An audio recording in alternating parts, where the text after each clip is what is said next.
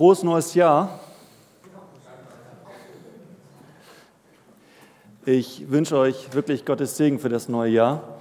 Und ähm, ja, vielen Dank für die Liedauswahl. Also mich hat das richtig berührt und ähm, das, was wir da eben gesungen haben, das wünsche ich mir auch fürs nächste Jahr. Wir wissen ja nicht, was kommt. Ähm, vielleicht wird es ja mal stürmisch, den einen oder anderen Tag, die eine oder andere Woche. Und ähm, ich glaube, wenn wir mit Gott unterwegs sind, dann dann, ähm, dann können wir trotzdem bei ihm Ruhe finden und Frieden. Und das finde ich ganz fantastisch. Und das wünsche ich mir fürs neue Jahr und das wünsche ich euch. Wir befinden uns ja zurzeit alle am Anfang eines neuen Jahres.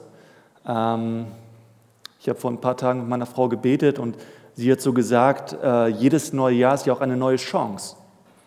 So ein Neuanfang. So, wir haben wieder die Chance, wieder das Beste aus diesem Jahr zu machen. Wir haben 365 Tage lang Zeit, zwölf Monate, ähm, ich habe das mal ausgerechnet, 8760 Stunden und 525.600 Minuten. Ich habe schon überlegt, ob ich vielleicht so eine kurze Übung mit euch mache und einfach mal eine Minute schweige, um euch fühlen zu lassen, wie viel eine Minute ist. Aber ich lasse das, keine Angst. Ähm, 525 1000 Minuten, um das Bestmögliche aus unserem Leben zu machen, aus diesem Jahr zu machen. Das ist eine ganze Menge. Und ähm, jeder von euch, der hier, wünscht, äh, der hier sitzt, wünscht sich natürlich, dass, dass er irgendwie in möglichst vielen dieser 525.000 Minuten zufrieden ist mit sich selbst. Dass er zufrieden ist mit seinem eigenen Leben, dass er auch irgendwie zufrieden sein kann mit, mit seinen Mitmenschen und vor allem, dass er in Frieden leben kann mit den anderen, mit dem Partner, den man vielleicht hat, vielleicht mit den Kindern, wenn man welche hat, mit den Arbeitskollegen. Dass wir auch jeden Tag irgendwie mit so einem inneren guten Gefühl zur Arbeit gehen und keine Angst haben müssen vor irgendjemandem, mit dem wir da im Unfrieden leben. Das wäre toll, wenn 2019 wirklich so ein, so ein ganz harmonisches Jahr wird, sei es am Arbeitsplatz oder in den eigenen vier Wänden. Und da sind wir schon bei der Jahreslosung. Wir lesen sie da, suche Frieden und jage ihm nach. Einige haben mir schon erzählt, dass sie diesen Vers total toll finden, dass sie sagen so, wow, da steckt so viel drin, das ist, das ist so ein toller Vers und der soll über meinem neuen Jahr stehen. Diesen Frieden richtig nachzujagen, das ist so ein richtig aktiver, so ein aktives Unterfangen, ähm, diesem Frieden nachzujagen und ihn zu suchen. Und ähm, ich habe auch von ein paar Leuten per WhatsApp so ein Bild zugeschickt bekommen, wo, dieser, wo, diese, wo die Jahreslosung, also dieser Vers aus Psalm 34, Vers 15 drüber stand. Und da ist mir schon aufgefallen, es gibt ganz viele unterschiedliche Deutungen zu diesem Vers. Zum Beispiel ähm, habe ich von einem irgendwie so ein Bild bekommen, wo sich so zwei Hände so, wo sich zwei Leute so die Hand schütteln. Und die eine Hand ist, ist weiß und die andere ist so ein bisschen dunkler. Und ähm, alle ganz viele bunte Farben waren auf diesem Bild drauf. Und dann merkte ich natürlich, okay, mit diesem Frieden ist einfach Frieden zwischen den Nationen gemeint. Ne? Kein Krieg, möglichst Frieden auf dieser Welt. Und dann habe ich so ein Bild bekommen von jemand anderem, wo, wo so ein Kerl drauf zu sehen war vor einem, vor, einem, vor einem Bach und im Hintergrund. Also es war wirklich ein malerisches Panorama irgendwo in ähm, British Columbia, da in, in Kanada wahrscheinlich, mit so einem Berg im Hintergrund und, und schön im Wald. Und der Mann stand da ganz alleine. Wirklich in, im Himmel. Also, und da wurde mir klar, okay, da ist die Deutung, suche Frieden, suche inneren Frieden und suche dazu einfach Orte auf, wo dieser Frieden zu finden ist, wo du selbst mal zur Ruhe kommst. Dann habe ich so ein, ein Bild bekommen, wo, wo, wo dieser Vers vor Kirchenfenstern stand und da wurde mir auch klar, okay, suche Frieden bei Gott und jage ihm nach bei Gott. Und dann war da noch so ein Bild mit einem Leuchtturm und einer mit so einer Friedenstaube drauf, wo mir auch irgendwie klar wurde, okay, bei Gott können wir diesen Frieden suchen. Und ich glaube, das, das stimmt auch alles. Und äh, ich habe vorhin noch mal mit Jürgen gesprochen, der meinte, über, über, über diesen Vers, über dieses Thema könnte man ein ganzes Buch schreiben. Ähm, und ich musste aber an, an eine bestimmte Begebenheit halt denken, als ich, als ich diesen Vers ähm, gelesen habe und mir überlegt habe, okay, worüber predige ich heute eigentlich? Ich musste an eine Begebenheit denken, die sich vor kurzem im Tropenaquarium ereignet hat.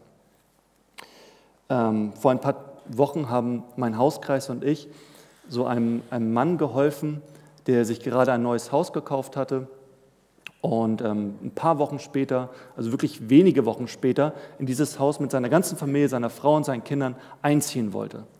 Und ähm, das war im Grunde noch, noch, ein, noch ein Rohbau, also da war noch echt viel zu tun, da konnte man noch nicht einziehen. Und einer aus unserem Hauskreis, wir sind zehn starke Männer, ähm, einer von uns ist mit dem befreundet und hat dann gesagt, so, hey, ich habe ein paar Freunde, wir kommen vorbei und helfen dir. Und das ähm, Mattes hat ihm dann geholfen, im Obergeschoss ein neues Fenster einzusetzen.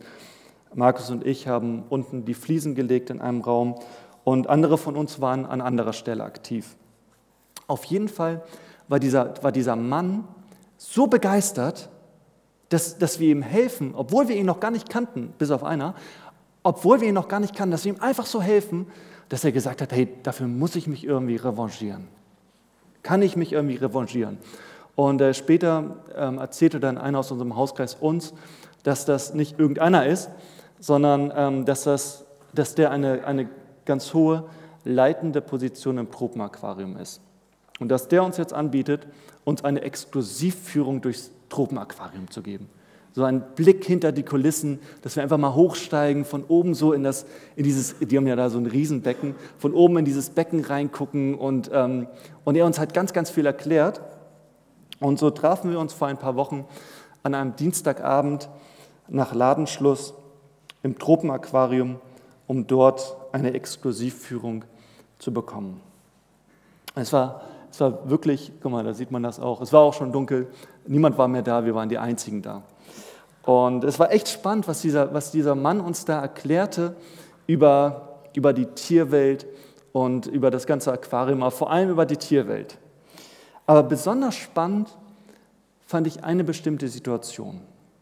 Wir gingen da so durch diesen Gang und irgendwann kamen wir vor dem Erdmännchengehege an. Da ist so eine Scheibe vor und dann kamen wir da so hin und die ganzen Erdmännchen kamen so an die Scheibe ge gelaufen und guckten uns an und ähm, wahrscheinlich erkannten sie unseren Guide. Ähm, später haben wir ihnen noch ein paar Würmer hingeworfen. Und unser Guide sagte dann, jetzt passt auf, der hat dann gesagt, das fand ich echt interessant, der da, das Erdmännchen da mit den abgebissenen Ohren, das ist Vincent. Der wird von allen anderen gepiesackt, auf dem hacken alle anderen rum das ist der unterste in der Hierarchie. Und von den Würmern, die wir später den Erdmännchen hinwarfen, bekam Vincent auch was. Und so ging unsere Führung weiter. Bald darauf standen wir vor einem der größten Krokodilgehege in ganz Europa. Und unser Guide, der, der rief dann so die Krokodile herbei und das Krokodil sprang ins Wasser und kam rüber geschwommen und das Ganze wirkte so ein bisschen so, als würde ein Herrchen seinen Hund herbeirufen. Und dabei erklärte uns unser Guide, dass dieses Krokodil, was da auf uns zugeschwommen kommt, dass das das männliche Krokodil ist und dass mit diesem männlichen Krokodil drei weibliche im Gehege leben. Und dabei ließ er wieder ganz nebenbei so eine Information fallen. Er sagte, das eine Krokodilweibchen erkennt man daran, dass es einen total zerbissenen Rücken hat. Das haben die anderen Krokodile ihr angetan. Die, sie, ist, sie ist die unterste in der Hierarchie. Ich fand das echt interessant und habe dann kurz danach unseren Guide gefragt, sag mal, das ist ja echt spannend, ist das, ist das im Tierreich denn die Regel? Ist, ist das, ist das, kommt das häufig vor? Dass da irgendwie so eine klare Hierarchie ist, so ein Chef und einer ganz unten, der von allen fertig gemacht wird, dass da so ein Bully-Verhalten zu beobachten ist. Und der, seine Antwort war, ja, das beobachtet man ziemlich häufig im Tierreich, dass es da einen gibt, auf dem alle anderen rumhacken. Ich, ich fand das echt krass. Ich dachte immer, ja, in der Natur, da ist alles so friedlich.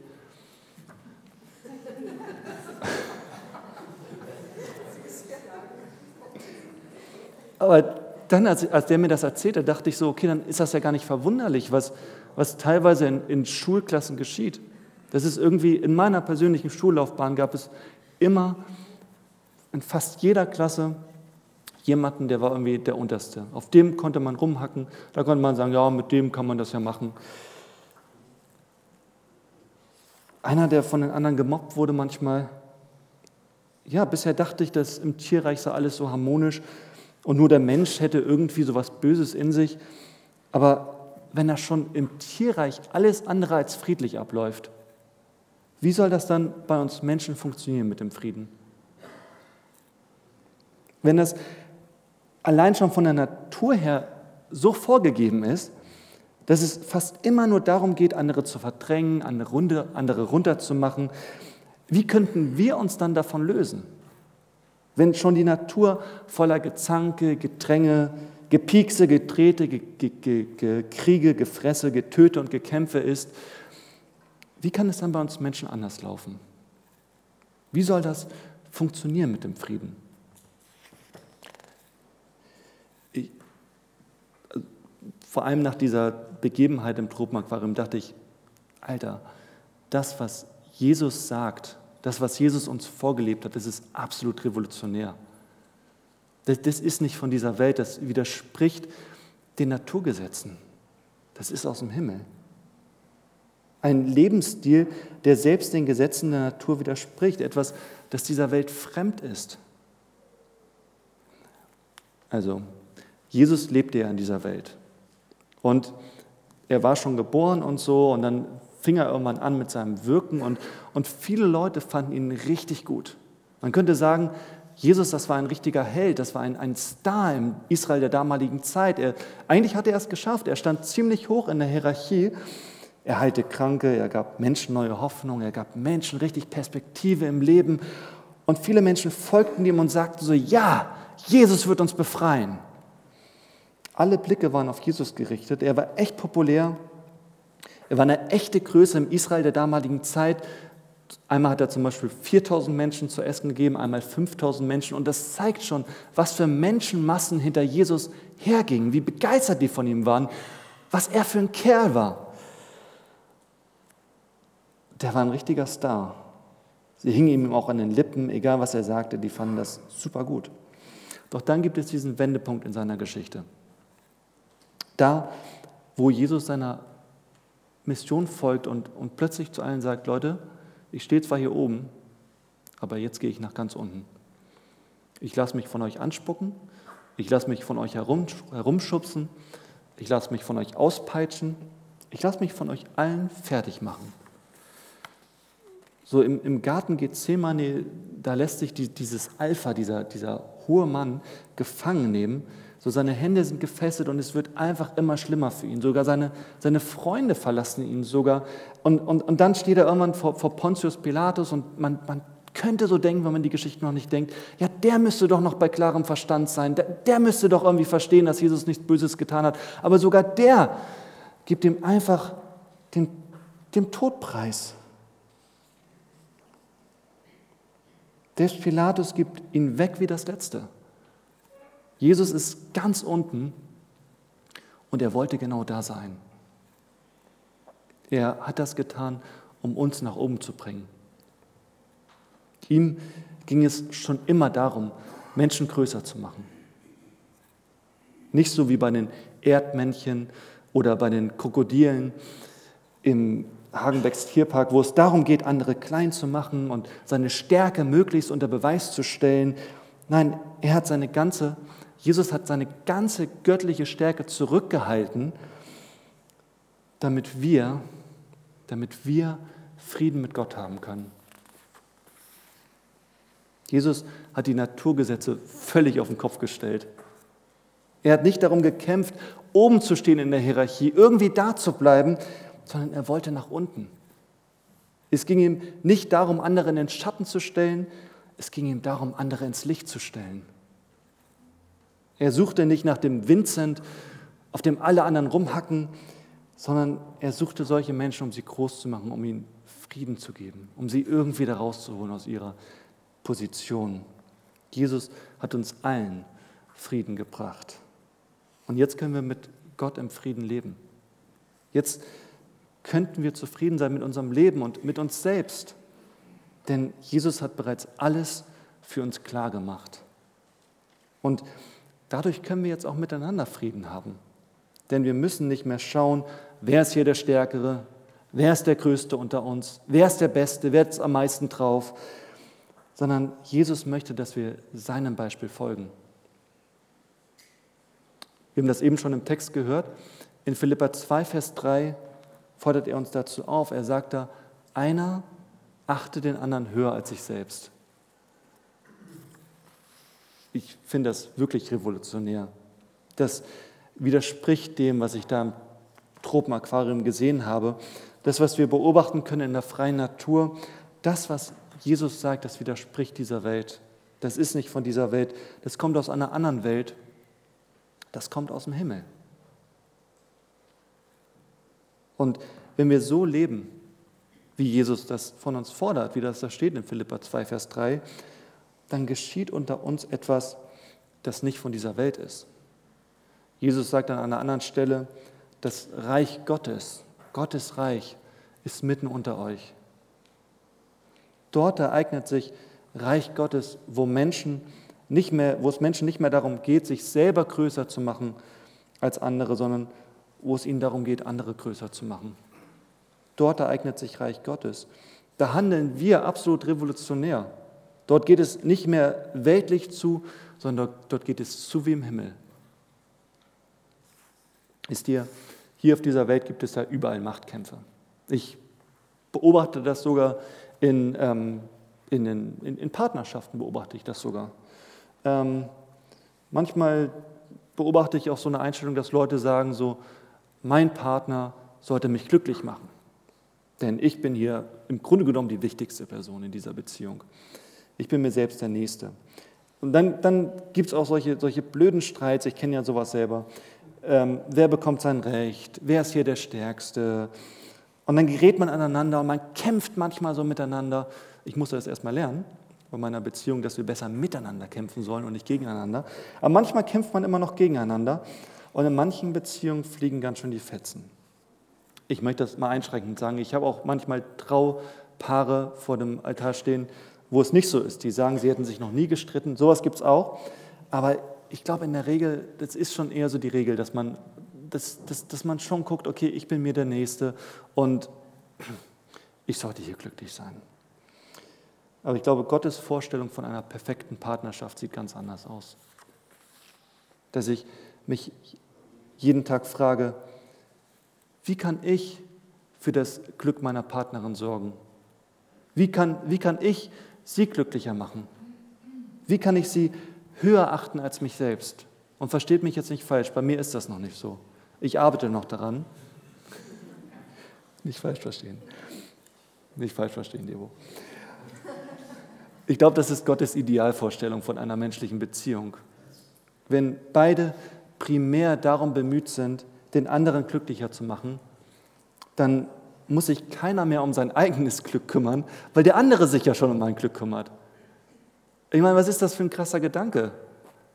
Oftmals geht es ja so vor, dass, dass, dass ich irgendwie so in menschliche Beziehungen trete und, und, und, und stärker mein Blick auf mich selbst gerichtet ist.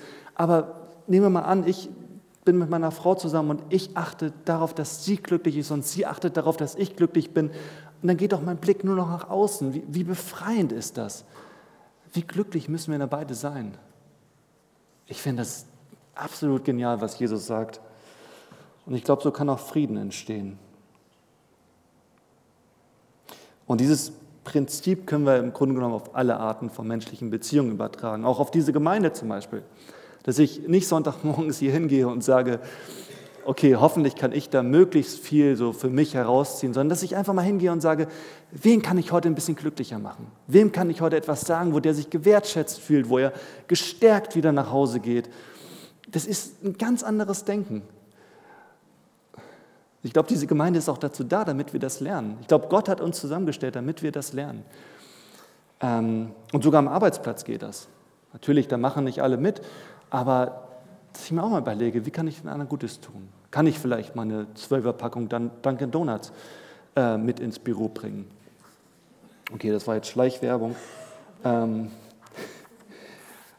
oder was anderes. Manche von euch haben Kinder und ähm, zwei meiner Schwestern haben, haben, haben jeweils äh, zwei, zwei Söhne und das sind super niedliche Kerle.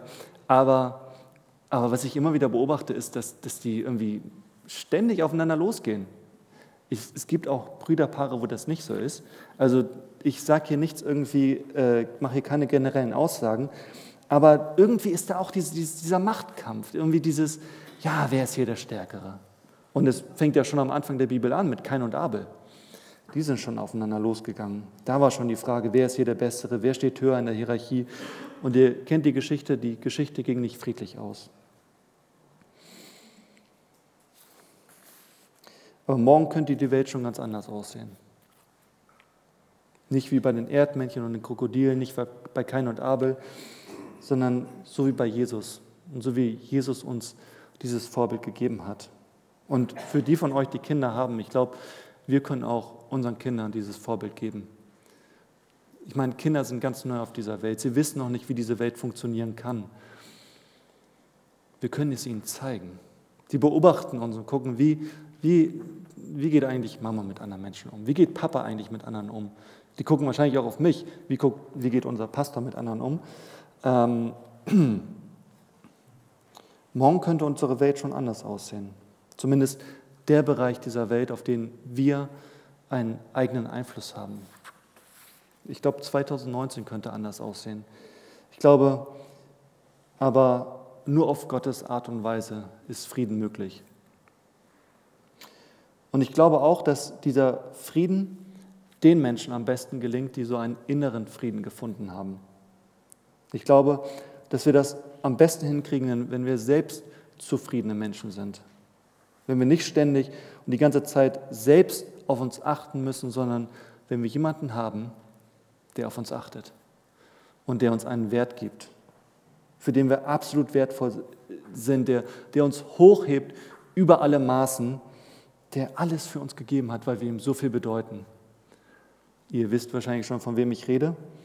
Genau, wir sind wieder bei Jesus Christus. Ich glaube, dass Jesus möchte, dass wir 2019 noch ganz viel bei ihm sind und dass wir diesen Frieden immer wieder bei ihm suchen.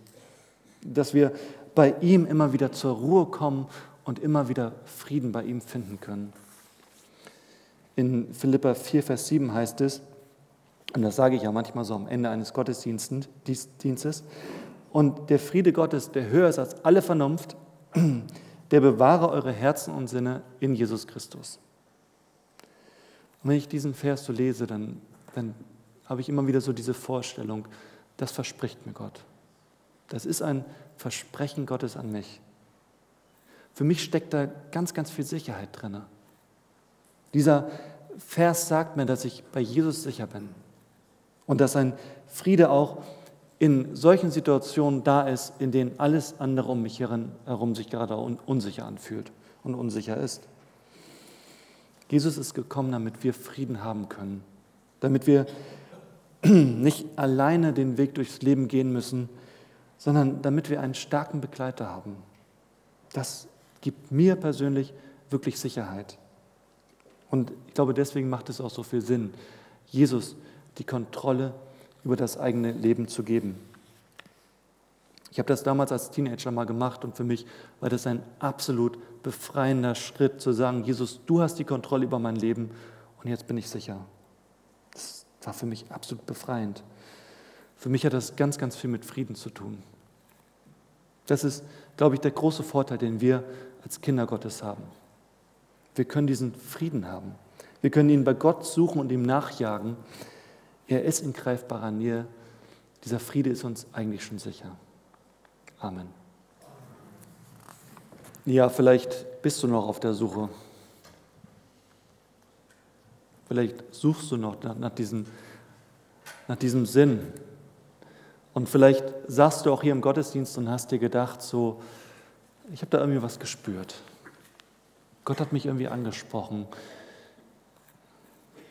Oder ich habe was gespürt, war das vielleicht Gott? Wenn du Jesus noch nicht so wirklich kennst und, und denkst, vielleicht ist da was Wahres dran, dann kann ich dir den Tipp geben, probier es einfach mal aus. Ich war auch mal an einem Punkt, wo ich gedacht habe, so, kann das alles stimmen? Und dann habe ich mich auf ihn eingelassen. Ich habe das eben gesagt in der Predigt. Ich habe ihm sozusagen die Kontrolle über mein Leben übergeben. Und ähm, ich hatte halt so, so, so einen Pastor reden gehört, was alles passieren kann. Und dann habe ich gedacht, okay, diese, diese Welt ist ein unsicherer Ort, aber dieser Jesus, der kann mir Sicherheit geben. Und seitdem hat sich mein Leben wirklich geändert. Und ich muss sagen, hätte ich keine Erfahrung mit diesem Jesus gemacht, hätte ich mein Glauben schon längst wieder an den Nagel gehängt. Wenn du irgendwie Jesus kennenlernen willst, dann, dann mach es. Und ich glaube, Jesus lässt sich das nicht entgehen. Ich glaube, er kommt dann auch auf uns zu und hat er ja bereits getan. Und ich glaube, er schenkt uns diese Erfahrung mit ihm. Von daher, ich lade dich einfach ein, wenn du Jesus noch nicht kennst, dann, dann, dann, dann lern ihn kennen. Das ist wirklich, glaube ich, das Beste, was uns passieren kann. Ähm, vielleicht kennst du ihn aber auch schon lange und saß jetzt in diesem Gottesdienst und bist doch schon länger hier und denkst dir so, ja, das ist ja etwas, das ist wirklich auch meinem Leben, ähm, das, das, das, das braucht wieder so einen neuen Anschwung. Irgendwie dieses, dieses Prinzip, was Jesus mir vorgelebt hat, ja, das möchte ich auch so leben. Ähm, vielleicht hast du dir auch an Neujahr keine oder an Silvester keine neuen Vorsätze fürs neue Jahr gesetzt, weil du gedacht hast, die letzten Jahre hat das immer nicht geklappt. Vielleicht hat es aber auch manchmal geklappt. Aber das wäre doch ein toller Vorsatz, wenn wir uns das einfach vornehmen, andere glücklicher zu machen auf andere zu gucken. Das funktioniert nicht an jedem Tag, ist so meine Erfahrung. Aber wenn wir uns das vornehmen, ich glaube, dann kann sich unser Leben wirklich verbessern. Dann können sich unsere Beziehungen verbessern. Und ich glaube, wir profitieren auch ganz stark davon, wenn wir andere glücklich machen. Ähm, vielleicht kennst du auch diese Gemeinde noch nicht so gut oder bist zum ersten Mal hier. Von einem habe ich erfahren, dass er zum ersten Mal hier ist. Ähm, du darfst immer herkommen. Und ich habe ja am Anfang gesagt, dieser Friede, dieser, diese Jahreslose, man könnte ein ganzes Buch darüber schreiben und auch über Jesus wurden ganze Bücher geschrieben und es gibt so viel darüber zu sagen, es gibt so viel Fantastisches.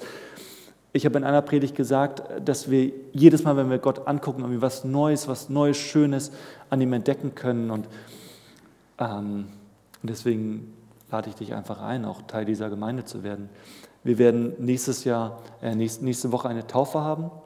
Und ähm, vielleicht sagst du dir, ja, das ist zwar ziemlich spontan, aber das will ich haben. Ich möchte einfach diese Taufe mitmachen und mich einfach, ja, einfach Jesus sagen, hier, ich gehöre zu dir und ich möchte immer zu dir gehören. Und jetzt möchte ich euch noch den Frieden zusprechen für die vor uns liegende Woche und dazu steht doch alle auf. Der Friede Gottes, der höher ist als alle Vernunft, der bewahre eure Herzen und Sinne in Jesus Christus. Amen.